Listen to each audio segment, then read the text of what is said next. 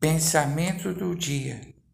Saber que Deus ama a humanidade não é apenas um aspecto doutrinário, mas algo que dá sentido à existência.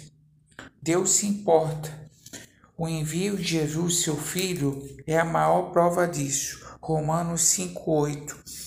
Construa sua vida nesse fundamento que é Jesus, a pedra fundamental Pastor Heber Jamil, que Deus te abençoe.